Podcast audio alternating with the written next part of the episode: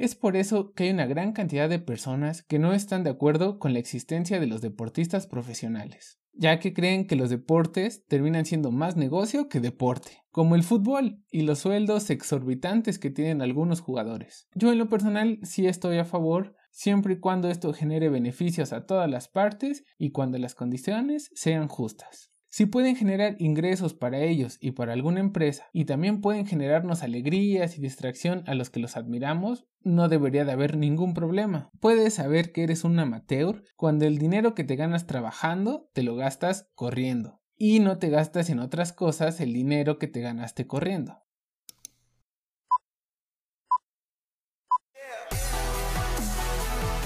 Hola amigos corredores y corredoras, bienvenidos al episodio número 5 del Recorriendo Podcast. ¿Han notado cómo últimamente existen grupos de corredores en Facebook bien diversos? Hay muchos donde hay muy buena vibra y una dinámica agradable, pero algunos cuantos, yo creo que la minoría, empiezan a meter estas ideas de separar a los corredores y hasta poner a unos en contra de otros. Verán, en el mundo del atletismo hay diferentes tipos de corredores, los de velocidad y los de fondo, a los que les gusta el desnivel y los que prefieren correr en la ciudad, los que corren en grupo y los que corren solos, los que prefieren la montaña y los que prefieren pistear. Pero pistear de correr en la pista, ¿eh? No hablo nada de alcohol.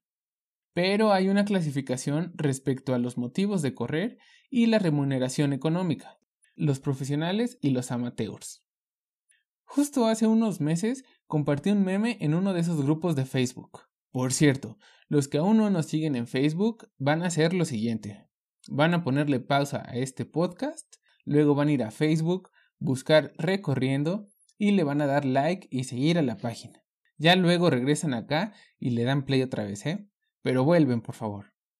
Ahora sí, como les decía, hace unos meses compartí un meme en un grupo de Facebook hablando sobre que los corredores amateurs corremos por puro amor al atletismo, a diferencia de los profesionales que era más por obligación. Y pues verán, recibí varios me divierte, pero a pesar de ser un meme, también recibí varios me enoja y hasta comentarios de molestia por parte de varios profesionales. Así que pensé en explicar un poco mi punto de vista sobre esas diferencias para no generar más odio. Podemos comenzar viendo las diferencias entre los profesionales y los amateurs. En pocas palabras, los profesionales son los que se dedican a la práctica de algún deporte a cambio de una retribución. Y los deportistas amateurs, en cambio, son los que practican algún deporte por motivos personales que no son dinero. Los amateurs son los que practican un deporte por amor. Sí, literalmente es por amor. La palabra amateur es una palabra francesa que viene del latín amator, la cual significa amar. Así que por eso digo que literalmente amateur significa el que ama. Ah, está bonito, ¿no?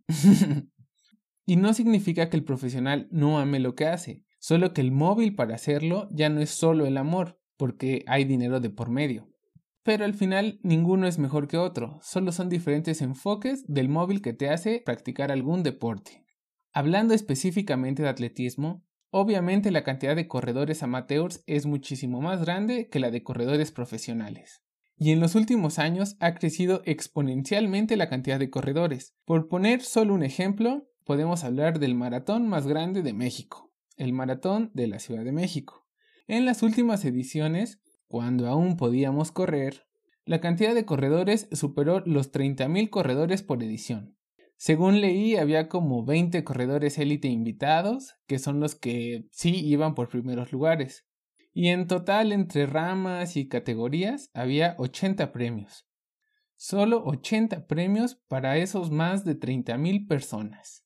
Y ya así siendo considerado, habrán corrido unos 200 corredores profesionales. Es decir, que solo uno de cada casi 400 corredores recibieron premio.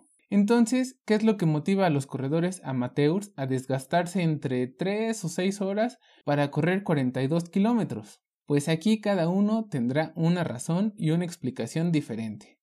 Pero lo que sí pueden saber es que no es dinero. Y justo esta parte del dinero en el atletismo es todo un tema.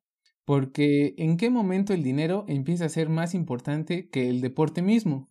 Es por eso que hay una gran cantidad de personas que no están de acuerdo con la existencia de los deportistas profesionales. ya que creen que los deportes terminan siendo más negocio que deporte, como el fútbol y los sueldos exorbitantes que tienen algunos jugadores. Tal vez ahora no nos parezca un problema porque en el atletismo no se manejan cantidades tan grandes de dinero como en otros deportes. Por ejemplo, el fútbol, el americano, el básquetbol, el béisbol y así muchísimos deportes que pagan mucho mejor que el atletismo. Pero también hay muchas otras personas que piensan que es injusto que aquellos que quieren dedicar su vida casi al 100% a algún deporte no reciban esa remuneración tan grande. Si pueden generar ingresos para ellos y para alguna empresa, y también pueden generarnos alegrías y distracción a los que los admiramos, no debería de haber ningún problema. Hay que entender que si bien el deporte profesional tiene motivaciones económicas, también está directamente relacionado con el espectáculo que produce. Yo en lo personal sí estoy a favor siempre y cuando esto genere beneficios a todas las partes y cuando las condiciones sean justas. Ahora hablemos un poco sobre los amateurs y el dinero. Hay muchos que dicen que correr es la terapia más económica, pero yo no estoy tan seguro de eso. ¿Han visto cuánto cuestan últimamente los tenis y la ropa de correr? Pues mucho, pero pues claramente lo vale. De otra forma no habríamos tantos corredores. Puedes saber que eres un amateur cuando el dinero que te ganas trabajando te lo gastas corriendo y no te gastas en otras cosas el dinero que te ganaste corriendo. En este mundo capitalista es difícil no medir todo desde un punto de vista económico. Y al final, si le buscas, el dinero está relacionado a todos los temas. Pero al mismo tiempo hay algo hasta romántico en esa pasión amateur. Y por su lado, también es muy admirable la excelencia y disciplina del profesional. Si lo pensamos, todo profesional alguna vez fue amateur. Es algo así como una evolución del corredor. Quien empieza a practicar algún deporte lo hace con un deseo de superación personal y después de un tiempo empieza a buscar competir con otros. Y una vez que empieza a ganar distinción, ya sea un reconocimiento, una corona de laurel como hacían antes, y por supuesto todos los beneficios que conlleva, pues va a buscar seguir mejorando y competir cada vez con mejores contrincantes y a su vez mejorar sus condiciones personales. Tal vez donde más se nota la diferencia entre el amateur y el profesional es en el entrenamiento. Para empezar, obviamente el profesional tiene que ser mucho más estricto. Y hay que tener los pies bien puestos en el suelo, estar conscientes de nuestro nivel y entrenar de acuerdo a él. Si queremos entrenar como un profesional, cuando no tienes ni la preparación, ni los conocimientos, ni los cuidados, puedes ponerte en riesgo, principalmente de lesiones. Un profesional idealmente tendría un equipo detrás de él, como un nutriólogo y un terapeuta físico, que le ayudarán a prevenir y tratar esos problemas.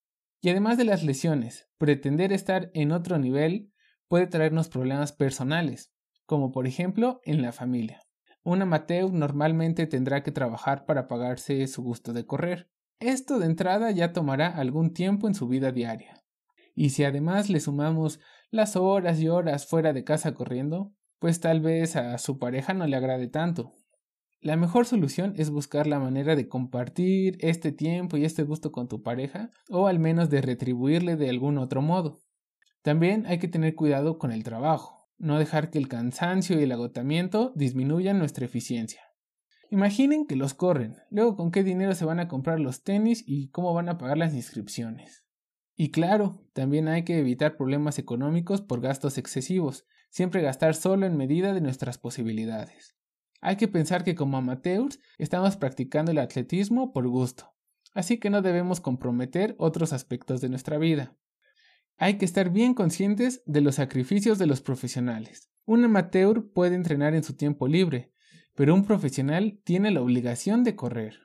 Dependiendo, claro, de la disciplina de cada corredor, para un amateur será mucho más fácil romper la dieta o tomarse otro día de descanso, ya que estas faltas significarán tal vez no llegar tan bien entrenado a una carrera, o no hacer su mejor tiempo, o en el peor de los casos, tener que faltar a una carrera. Y claro que importa y que nos duele y nos pesa, pero al menos nuestro sustento económico no se va a ver comprometido. En cambio, un profesional no puede poner en riesgo esta retribución. Sacrificar un entrenamiento o la dieta pueden comprometer su medio de vida. Un profesional va a seguir su plan al pie de la letra, mientras que un amateur puede no correr un día para irse a pistear. Y ahora sí hablo de pistear pisto, de echarse sus cubitas. Esto pues no es recomendable obviamente, pero claramente significa menos riesgo para un amateur. ¿Saben qué es lo único malo que yo veo con profesionalizar tanto un deporte? Y no, no es el dinero. Por mí que le paguen lo mismo a los corredores que a Cristiano Ronaldo, Messi o Lebron. Para mí, lo malo es que cuando un deporte crece demasiado, también comienzan a aparecer casos de corrupción, y a todos niveles. Un claro ejemplo es cuando se empieza a hacer trampa con drogas. Y es algo que se ve casi en todos los deportes, por no decir en todos. Llega cierto punto en el que ganar una competencia se vuelve más una carrera por descubrir las sustancias que aumenten tus capacidades sin que las detecte la Agencia Internacional de Pruebas, también llamada ITA. Esta es la institución que realiza todas las pruebas antidopaje en los deportes. Y pues esa trampa termina empañando muchísimo el deporte. En el atletismo seguro que esto pasa en algún nivel, pero donde ya está demasiado arraigado es en el ciclismo. Si no lo han visto aún, los invito a ver el documental Ícaro, Está en Netflix y habla justo de este tema. La verdad está muy bien hecho y es muy interesante. A ver si en algún punto del podcast hacemos un episodio sobre eso. Pero regresando al tema de los amateurs y los profesionales. Un caso interesante son las Olimpiadas. O mejor dicho, antes de que me regañen los puristas, los Juegos Olímpicos. Se supone que ahí solo compiten amateurs. Al menos ahí no hay pago más allá de los viáticos dados por su país y los premios que ganen. Igual ahí normalmente los deportistas reciben un bono del gobierno de su país si ganan alguna medalla. Pero lamento decirles que eso es falso. Al final los deportistas actúan como amateurs ahí, aunque muchos de ellos ya trabajen como deportistas profesionales. Ahí los que sí tienen que decidir entre ser olímpicos y profesionales son los boxeadores. Pero no es tanto por el reglamento, sino que el box profesional es algo distinto que el olímpico. Es más largo, no usan tantas protecciones y hasta tienen otro sistema de calificación. Un ejemplo muy bueno es Floyd Mayweather. Él de amateur fue muy buen boxeador olímpico, pero profesionalmente dominó el boxeo durante varios años. Ya sé que este podcast es sobre atletismo y no boxeo, pero a poco Floyd no corre un montón arriba del ring. no es cierto. No, no, no. Sé que me arriesgo a recibir un poco de hate pero tengo que admitir que yo sí soy fan de su boxeo. ¿Sabían que en algunos países existen las licencias de deportistas profesionales? Eso está muy bueno, porque por ejemplo en las llamadas carreras moleras, que aquí en México son aquellas carreras que se realizan en comunidades sin tanto presupuesto, obviamente dirigidas a un público amateur, últimamente se da mucho que hay recompensas. Son corredores profesionales o semiprofesionales que obviamente ganan ya que la mayor parte de los corredores no tienen su nivel. Aquí en México es muy claro que en los últimos años se da mucho que hay corredores etíopes o kenianos que dominan esas competencias. Y no quiero parecer para nada xenófobo o que busque mediocridad, ya que ellos están ganando la vida. Pero sí se me hace medio injusto que personas profesionales estén dominando las competencias amateurs, ya que es un poco desilusionador para los demás. Por eso existen competencias dirigidas a amateurs y otras dirigidas a profesionales. En los países donde esto está normalizado y los profesionales tienen que tener licencia, pueden darle un seguimiento a esos casos. Y si un profesional llega a ganar una carrera dirigida a amateurs, lo obligan a regresar el premio o hasta llegan a quitarles la licencia. Es algo muy estricto, pero tal vez en algún punto va a ser necesario. Y si esto les parece injusto, podemos tratar de extrapolar este ejemplo a otro deporte. Imaginen que en el fútbol llanero de su localidad se inscribe el Real Madrid o el Barcelona. Pues obviamente no va a estar parejo el nivel. Es por eso que hay diferentes ligas abiertas a diferentes niveles.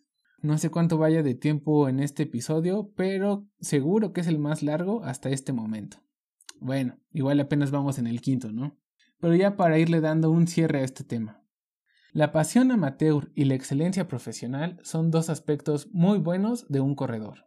Y uno no tiene que anular el otro. Hay algunos casos de atletas extraordinarios que siguen siendo profesionales manteniendo esa pasión del amateur. Por poner algunos ejemplos, Usain Bolt en la velocidad, siempre sonriendo y bromeando antes y después de las carreras. Incluso durante la carrera, muchas veces le tomaron fotos sonriendo antes de cruzar la meta. En los ultramaratones, ahí está Anton Krupika. Es un hippie de las montañas, siempre tirando buena onda, con muy buena vibra y feliz. O un caso en carreras de fondo, ahí está Mo Farah, festejando como un niño cada carrera y récord que lograba.